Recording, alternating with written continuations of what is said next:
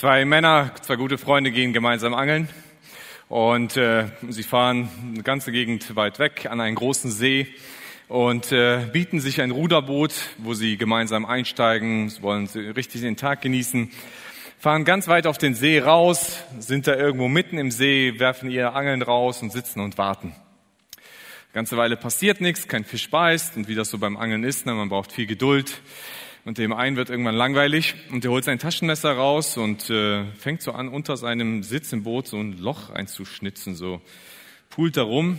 Der, der andere Freund merkt das erst gar nicht und dann sieht er das und spricht, was machst du da?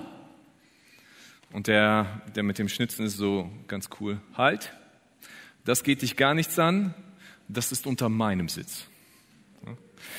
Das ist manchmal die Haltung, wie ich das Gefühl habe, wie wir den Glauben heute betrachten und als Christen manchmal in der Gemeinde miteinander umgehen. Wir sind gemeinsam unterwegs und trotzdem tun wir so, als ob mein Glaube etwas ganz Privates ist, womit der andere nichts zu tun hat. Und äh, das ist so meine eigene Privatsache. Keiner hat sich da bitte einzumischen, wie ich mein Glaubensleben gestalte. Schließlich wäre das ja schon sektiererisch, wenn wir einander sagen würden, wie wir unseren Glauben zu leben hätten oder was ich zu tun oder zu lassen hätte. Und das wollen wir ja nicht. Ne? In unserem Grundgesetz steht drin, wir haben Religionsfreiheit. Und Religionsfreiheit bedeutet ja, dass ich die Freiheit habe, so zu glauben, wie ich möchte und wie ich es gerne für mich als richtig sehe.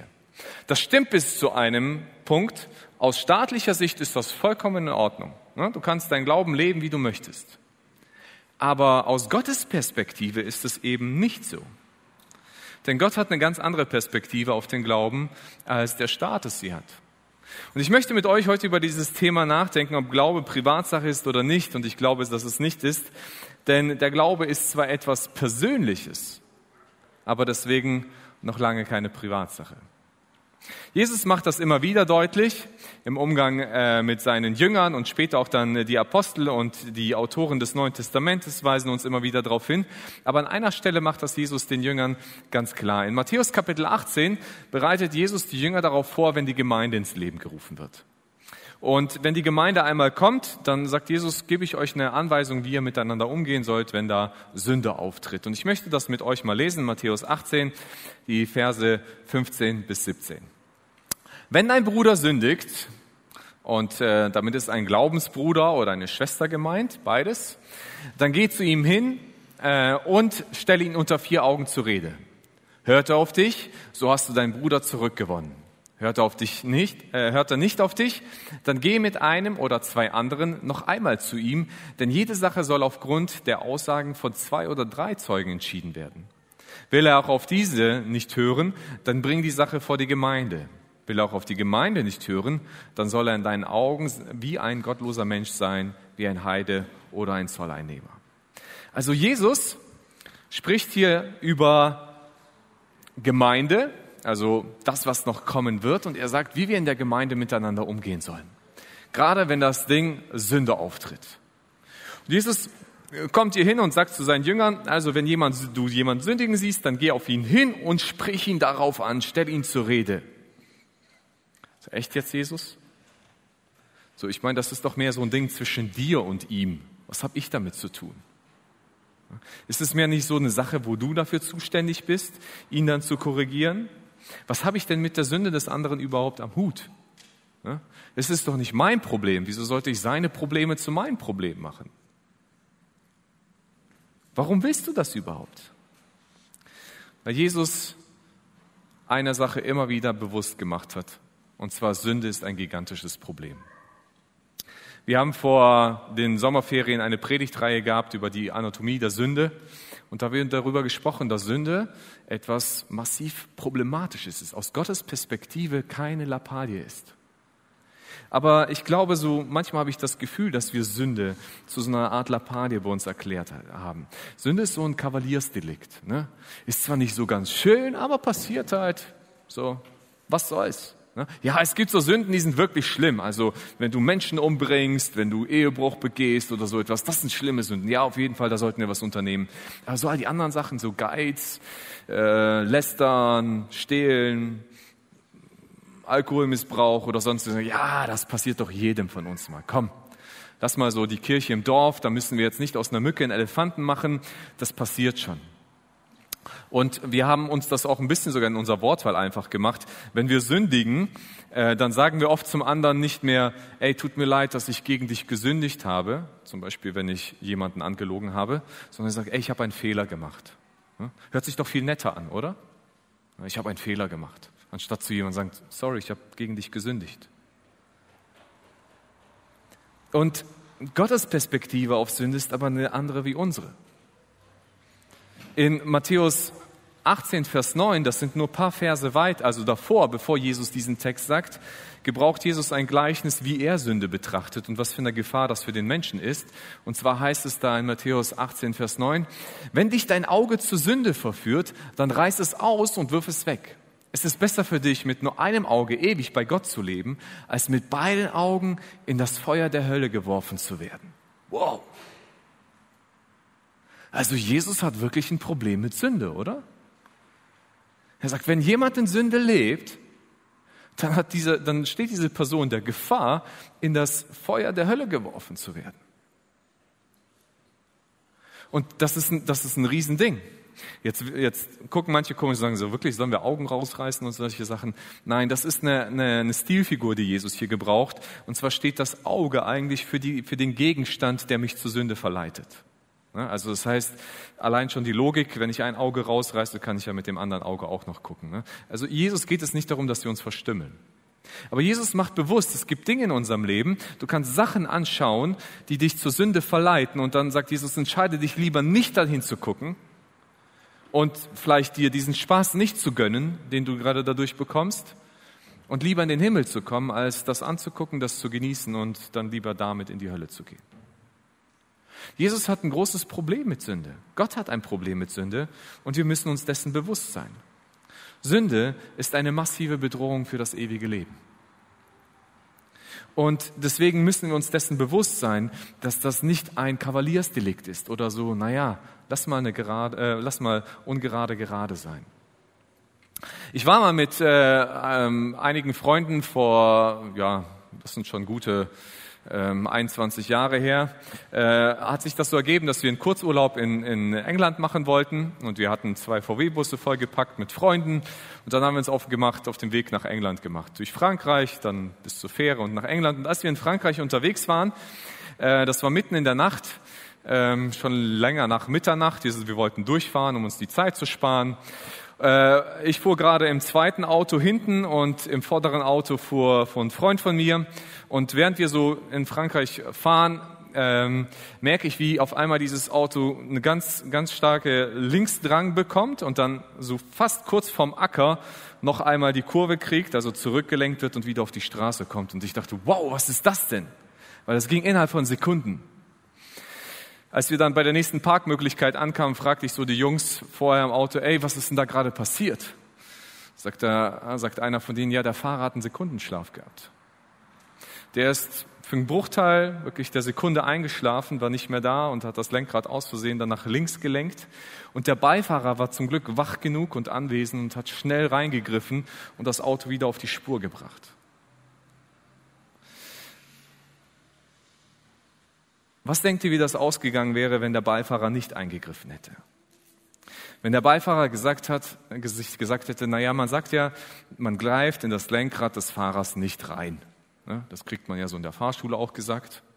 Und der dann da gesessen wäre und während er sieht, wie das Auto da in den, in den Acker reinlenkt, so, oh, wow, wow, wow, wow, das wird jetzt nicht gut ausgehen.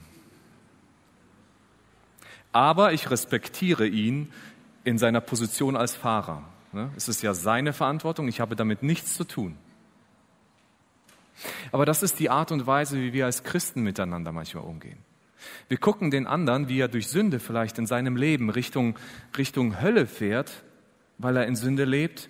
Und, und wir sagen so, ja, ich respektiere dein Glauben, es ist dein Ding, mach du, was du möchtest. Das, was hier passiert ist, war ein Notfall. Und in dem Notfall muss man eingreifen. Und Sünde im Leben eines Christen ist ein Notfall. Und aus Jesu Perspektive tragen wir, die wir nicht in dieser Sünde äh, leben, die Verantwortung, damit einzugreifen und dem anderen zu helfen und ihn zu korrigieren. Denn es geht hier um Leben und Tod. Sünde im Leben des Einzelnen hat Konsequenzen auch für andere. In dem Auto, das vor uns gefahren ist, saßen noch sieben, acht andere mit drin. Und wäre er in den Graben gefahren, dann hätte sich das auch auf die anderen ausgewirkt. Aber manchmal ist das mit Sünde genauso. Es ist nicht so, dass ich mich nur an anderen direkt vergehe, sondern mein Verhalten kann andere inspirieren, genauso zu sündigen und genauso Fehler zu machen. Stell mal vor, du bist auf irgendeiner Feier oder so. Ähm, hast deine, deine Freunde eingeladen, viele aus der Gemeinde da. Und äh, irgendjemand verliert das Gefühl für einen gesunden Umgang mit Alkohol. Und er betrinkt sich. Er trinkt über den Durst. Andere sehen das und stehen dran und sagen, oh, oh, oh, oh, oh, das ist nicht gut. Aber keiner sagt etwas. Keiner geht auf diese Person zu und sagt, du, reicht jetzt mal. Ich glaube, du hast schon genug. Oder keiner geht am Ende der Feier auf ihn zu und sagt, du, ich glaube, du hast da übertrieben. Das ist, das ist keine gute Art und Weise, mit Alkohol umzugehen. In der Bibel steht, dass Trinker das, das Himmelreich Gottes nicht erben werden. Also Menschen, die ein Problem, ein dauerhaftes Problem mit Alkohol haben auch. Und dann kommt die nächste Party und diese Person ist wieder anwesend und sie denkt sich, beim letzten Mal habe ich wild gefeiert und es hat keiner was gesagt. Wahrscheinlich darf ich wild feiern, das ist in Ordnung so. Und er macht das Gleiche noch einmal. Und alle anderen gucken zu. Und er macht nicht nur das Gleiche noch einmal, sondern er animiert vielleicht andere genauso noch mehr zu trinken, als sie trinken sollten. Und andere, die vielleicht neu in, in deiner Clique, in deinem Freundeskreis sind, gucken ihn an und sagen, ach, das ist christliches Feiern? Wahrscheinlich ist das okay, wenn wir über den Durst trinken. Und in dem Moment bist du mitverantwortlich, was auch mit den anderen passiert, weil du nichts gesagt hast. Das Gleiche können wir mit Schwarzarbeit machen. Du, du, du praktizierst Schwarzarbeit, andere gucken sich an dir das an, sagen, ach, das ist ja einer, der singt hier in der Band mit und äh, macht Schwarzarbeit, dann muss das okay sein. Also mache ich das mit. Alle anderen wissen das in der Band, keiner hat es ihm gesagt, okay, dann muss das in Ordnung sein. Das können wir mit Lästern machen, das können wir mit, äh, mit Lügen machen, das können wir mit einem falschen Umgang von Medien machen und so weiter. Das heißt, die Sünde des Einzelnen ist immer auch eine Gefahr für die Gemeinschaft, weil eine Kultur des sündigen Lebens entstehen kann. Und deswegen tragen wir füreinander, auf diese Dinge hinzuweisen. Jakobus schreibt es in seinem Brief, äh, äh was das anbetrifft, welche Gefahr dahinter steckt und welche Chance wir haben. Denn nichts zu sagen ist das Gegenteil von Liebe. Und Jakobus schreibt in Kapitel 5, Vers 19 und 20, liebe Brüder und Schwestern, wenn jemand von euch vom rechten Weg abkommt und ein anderer bewegt ihn zur Umkehr, dann darf dieser sich sicher sein, wer einen Sünder von seinem falschen Weg abbringt, er hat diesen Menschen vor dem Verderben gerettet denn Gott hat, in, äh, hat, ihm all seine Sünden vergeben. Also Jakobus spricht hier von nicht von Nichtchristen, sondern er spricht von Brüdern und Schwestern im Glauben, also anderen Christen in der Gemeinde. Und er sagt, wenn du einen dabei siehst, wie er sündigt, dann geh hin und sprich ihn ab, denn er ist vom richtigen Weg abgekommen und beweg ihn zur Umkehr. Versuch ihn wieder zurückzugewinnen. Und wenn du das schaffst, dann hast du etwas Geniales gemacht, denn du hast diesen Menschen davor gerettet, äh, ins Verderben zu gehen. Und Gott vergibt ihm viele Sünden. Glaube ist keine Privatsache, weil die Bibel uns immer wieder bewusst macht, wir sind füreinander verantwortlich. Wir sind füreinander verantwortlich, weil Sünde einfach in ihrer Konsequenz große, große Dinge bewirkt. Äh, zwei habe ich schon angesprochen. Die Person spielt mit ihrer eigenen äh, Errettung. Also das heißt, es ist Gefahr, verloren zu gehen. Sünde ist ansteckend. Andere Christen können durch Nichtsagen genauso inspiriert werden zu sündigen und Gottes Ehre wird beschmutzt. Wenn Menschen in Sünde leben und andere das sehen, dann ist das ein schlechtes Bild, das wir auf Gott werfen. Es ist ein schlechtes Bild, das wir repräsentieren. Gott sagt, wir sollen Salz und Licht in dieser Welt sein, aber wenn wir in Sünde leben, dann sind wir genau das Gegenteil. Wir verhindern vielleicht den Menschen sogar den Weg zu Gott, als ihnen zu helfen, den Weg zu Gott zu finden. Als Jesus diese Regel mit der Sünde und dem Umgang mit der Sünde in der Gemeinde aufgestellt hat, dann war sich Jesus interessanterweise bewusst, dass Menschen sündigen werden in der Gemeinde. Jesus war sich bewusst, dass seine Gemeinde keine Vollkommenheit erreichen wird, weil wir einfach Menschen sind, die unterwegs sind. Weil wir Menschen sind, die Fehler machen, weil neue Menschen in die Gemeinde reinkommen, die diesen Weg auch noch lernen werden und so weiter. Das heißt, es wird immer wieder Sünden in der Gemeinde geben. Aber das, was Jesus nicht will, ist, dass wir eine Kultur der absoluten Sündlosigkeit, also wir brauchen keine Kultur der absoluten Sündlosigkeit, denn diese führt nur zur Scheinheiligkeit. Das ist das, was, was mit den Pharisäern passiert ist. Die wollten alle perfekt, perfekt sein, nicht mehr sündig sein. Was passiert ist, die sind alle, die haben scheinheilig gelebt. Ne? Nach außen hui, nach innen pfui. Ne? Was Jesus vielmehr möchte, ist, dass wir eine offene Kultur haben für Umkehrbereitschaft. Dass wir bereit sind und zu, zu, zugeben können, dass wir Fehler machen, aber wir können, wir können umkehren, wir können es wieder in Ordnung bringen. Denn es ist, das ist unser natürliches Leben. Wir machen Fehler und wir brauchen, äh, wir brauchen eben diesen, diese, äh, die Umkehr von unseren Fehlern. Der Weg des Glaubens ist immer ein Weg in der Gemeinschaft und wir brauchen einander da drin. Jetzt gibt es ja immer zwei Perspektiven bei diesem Gebot. Ne? Es gibt einmal die Perspektive, ich sehe jemanden, der sündigt und muss ihm vielleicht helfen, zur Korrektur zu kommen, den richtigen Weg zu bekommen, auf den richtigen Weg zu kommen. Aber es ist genauso auch, dass ich manchmal auf dieser Seite stehe und sage, vielleicht bin ich derjenige, der ab und zu sündigt. Vielleicht bin ich derjenige, der Fehler macht. Und ich brauche den anderen, dass er mich davor bewahrt und beschützt, dass ich da nicht reinkomme. Dieses Gebot, das Jesus uns gibt, betrifft uns immer doppelt. Es hat nie die Einseitigkeit. Es gibt nicht nur Menschen, die auf dieser Seite nur stehen. Und es gibt nicht nur Menschen, die alle nur auf dieser Seite stehen. Sondern wir brauchen uns gegenseitig da drin. Wir brauchen mal denjenigen, der mich ermahnt und der mich korrigiert, wenn ich etwas falsch gemacht habe. Und ich brauche auch, ich muss manchmal die Position einnehmen und sagen, ey, da sehe ich, dass da jemand sündigt, dass da jemand etwas falsch macht. Und ich muss ihm helfen, auf den richtigen Weg zu kommen. Ich darf nicht weggucken. Wenn der Glaube eine Privatsache ist, dann klammere ich mich aus dieser Gleichung raus. Und ich bin nicht mehr da für Korrektur und auch für Hilfe. Und das ist etwas, was wir, glaube ich, alle für uns lernen müssen, ist, ähm, dass wir Menschen nie objektiv selbst uns selber sind, sondern wir haben alle blinde Flecken. Jeder von uns hat irgendwo einen blinden Fleck über sein eigenes Leben, wo er etwas nicht sieht, wo er etwas nicht erkennt. Wenn wir keine anderen haben, die uns das spiegeln können. Ne? In, in der, in der äh, Physik ist es ja so, dass wir wissen, ähm, dass, dass der Mensch in, in seinem Auge einen blinden Fleck hat. Das heißt, es gibt irgendwo einen Punkt, mit dem können wir nicht sehen. Äh, normalerweise hätten wir immer so irgendwo einen schwarzen Punkt in unserem Sichtfeld, aber unser Gehirn rechnet diesen Punkt raus und ergänzt ihn einfach mit der Umgebung, was da drin ist, sodass uns das nicht ausfällt, auffällt. Aber wir haben charakterliche blinde Flecken. Dinge, wo wir etwas tun und wir glauben, das ist richtig, obwohl es vielleicht falsch ist. Wo wir Sünde in unserem Leben akzeptieren, weil wir einfach für uns gute Ausreden geschaffen haben. Naja, das mache ich, weil ich, ja, ich bin halt so. Ne? Äh, ja, ich, ich habe das als Kind nicht anders gelernt. Oder wir schaffen uns eigene theologische äh, Meinungen. Ja, das ist halt deine Meinung über, über dieses Thema und das ist meine Meinung. Ne? So, lassen wir einfach unsere Meinungen stehen. Ja, es gibt Kontroversen im, im Bereich von, von äh, Glauben und, und der Bibel, wo wir unterschiedlicher Meinung sein können. Aber Sünde ist meistens ziemlich explizit in der Bibel beschrieben.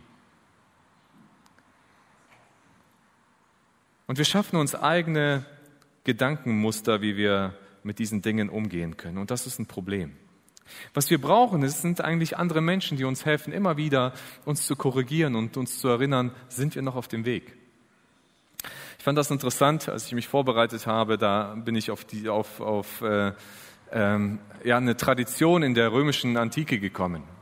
Und zwar war es so, wenn dort ein Feldherr aus einem, aus einem Schlachtzug nach Hause gekommen ist, dann ist er oft durch so einen Triumphzug in die Stadt reingekommen, ne? mit seinem ganzen Heer der Soldaten, mit den Gefangenen, die sie genommen haben, mit den Eroberungen, die sie gewonnen haben. Und sie gingen so einen Triumphzug durch die Stadt und die Leute haben den, den äh, Feldherrn gefeiert. Und je nachdem, ob er in seinem Wagen unterwegs war oder zu Fuß gegangen ist, hat er entweder in dem Wagen einen Sklaven stehen gehabt oder ein Sklave lief neben ihm her. Und dieser Sklave, der trug oft ein, ein goldenen oder ein Lorbeerkranz äh, und hielt ihn über den Kopf dieses Feldherrn als Ausdruck des Sieges. Aber primär hatte der Sklave eine zweite Funktion. Und das war seine Hauptfunktion. Und er lief neben diesem Feldherrn. Und im Lateinischen heißt es, er sagte ja immer wieder diese Worte, Memento Mori. Das heißt so viel wie, bedenke, dass du sterben wirst. Oder er sagte ihm den Satz, sieh dich um und bedenke, dass du nur ein Mensch bist. Und das sagt er ihm die ganze Zeit, während dem ganzen Weg, den er in die Stadt reinging. Warum? Weil diese Menschen wussten, Erfolg und Macht kann mir zu Kopf steigen. Und wenn ich vergesse, dass ich sterblich bin, dann fange ich an, irgendwann so zu leben, als ob ich unsterblich bin. Und wenn ich vergesse, dass ich auch nur ein Mensch bin, dann fange ich an, mich über andere Menschen zu stellen und sie schlecht zu behandeln. Deswegen braucht er diese Erinnerung.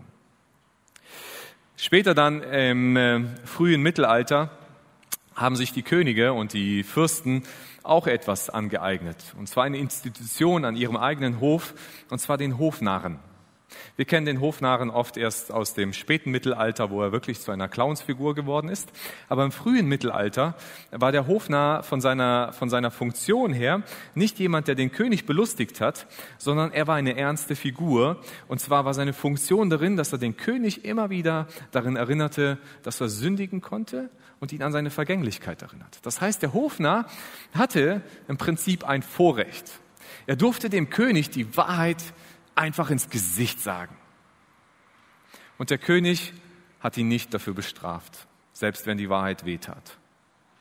Er hat es immer wieder mal auf eine humorvolle Art und Weise auch getan.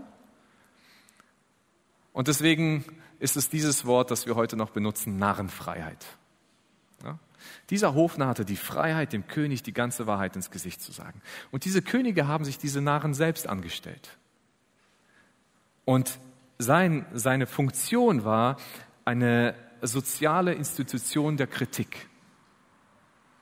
Es muss jemand geben, der mich kritisch betrachtet.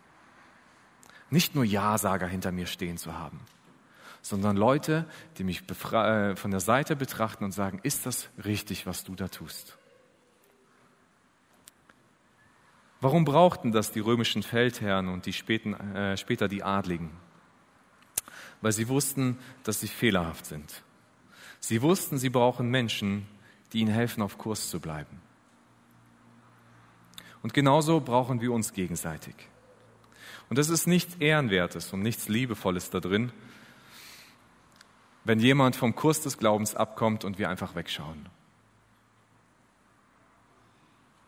Manchmal drücken wir das als so eine Art Liebe aus. Ne? Also, ach, ja, ich, ich will dem ja nicht wehtun, wenn ich ihn darauf hinweise. Aber es ist nichts Liebevolles, zuzugucken, wenn jemand vom Kurs abkommt. Ist auch ein Problem, wenn ich mich nicht korrigieren lasse, wenn ich mich unantastbar mache.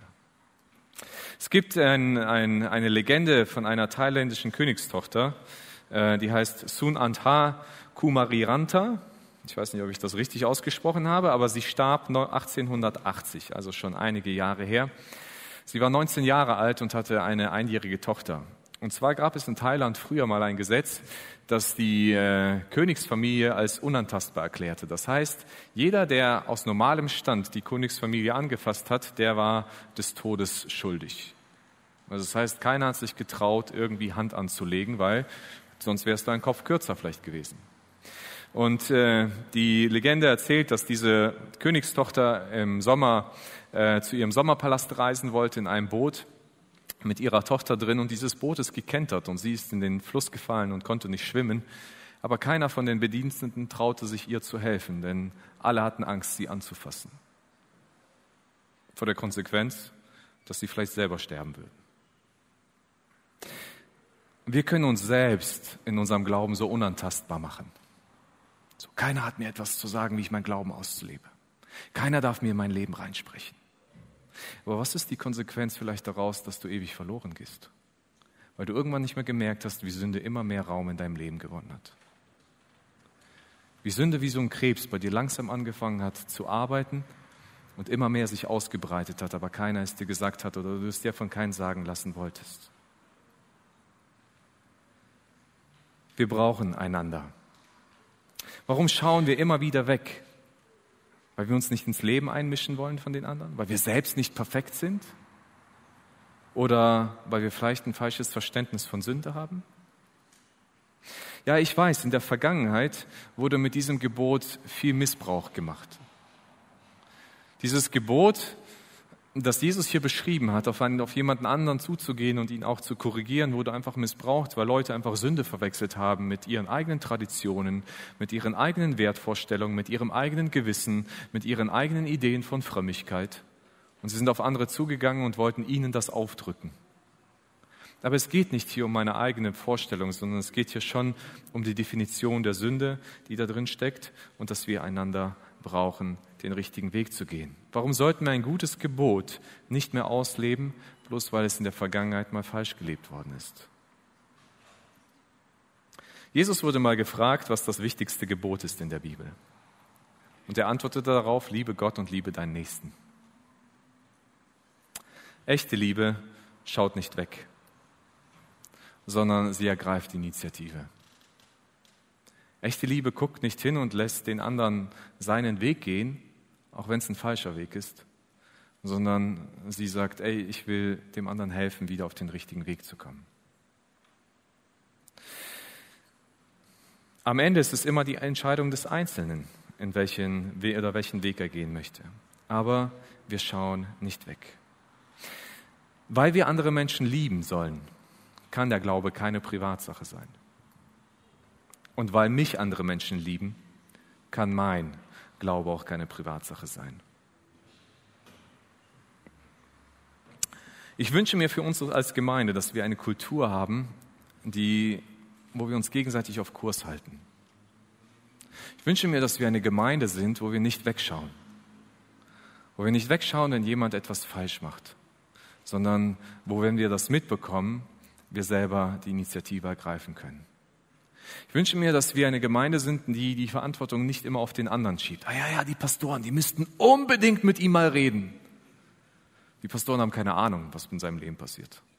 Aber die sollten auf jeden Fall mit ihm mal reden. Oder, ja, ja, er hat einen Freund, der müsste mit dem mal darüber reden. Wenn du etwas bemerkst, dann ist es deine Verantwortung. Ich wünsche mir, dass wir eine Gemeinschaft sind, wo wir Sünde wirklich als Problem betrachten. Ja, das Wundervolle ist, Sünde wird vergeben. Gott vergibt viel Sünde. Und das ist die geniale Botschaft da drin. Aber lasst uns keine Kultur in der Gemeinde leben, wo wir sagen, ach, Sünde ist halb so wild. Ist in Ordnung. Sondern dass wir uns bewusst sind, dass Sünde ein Problem ist. Und dass wir Sünde in unserem Leben nicht dulden wollen. Ich wünsche mir eine Gemeinde oder dass wir als Gemeinde eine Gemeinde des Jüngermachens sind. Wir haben immer wieder darüber gesprochen, dass Jüngerschaft Teil unserer, unseres DNA, unseres Wesens ist, dass wir uns gegenseitig helfen, den nächsten Schritt zu gehen. Dass wir einander brauchen, um den nächsten Schritt zu gehen. Und manchmal ist der nächste Schritt weg aus der falschen Richtung, umzukehren. Und wir helfen einander, wenn ich jemanden anderen sehe, dass er einen falschen Weg einschlägt, wieder den richtigen Schritt zu gehen und ich gehe auf ihn zu und ich spreche ihn darauf an. Ja, ich weiß, was ihr fühlt, wenn ihr so fühlt wie ich, und zwar, ich habe keine Lust darauf. Denn es macht keinen Spaß, über Fehler von anderen zu reden. Aber wenn wir es nicht tun, was ist die Alternative? Wollen wir den Menschen einfach seinen Weg gehen lassen? In dem Bewusstsein, dass er sich selbst schadet? Ich möchte uns mit dieser Frage entlassen. Wir werden in den nächsten Predigten noch ganz praktisch darüber nachdenken, wie wir dieses Prinzip leben können, das Jesus uns gegeben hat. Aber wo ist deine Verantwortung? Wo hat dir Gott vielleicht heute sogar im Gottesdienst einen Menschen aufs Herz gelegt und gesagt, mit dem solltest du mal reden? Weil das, was er lebt, Sünde in seinem Leben ist. Wo hat Gott dir vielleicht in deinem Herzen aufs Herz gelegt oder vielleicht wird dir Gott aufs Herz legen, sagen, ey, schick dir da jemand, der wird dich mal darauf hinweisen, was bei dir nicht in Ordnung ist. Bist du bereit und offen, das anzunehmen? Sei bereit, auf beiden Seiten zu stehen und nicht nur auf der einen Seite.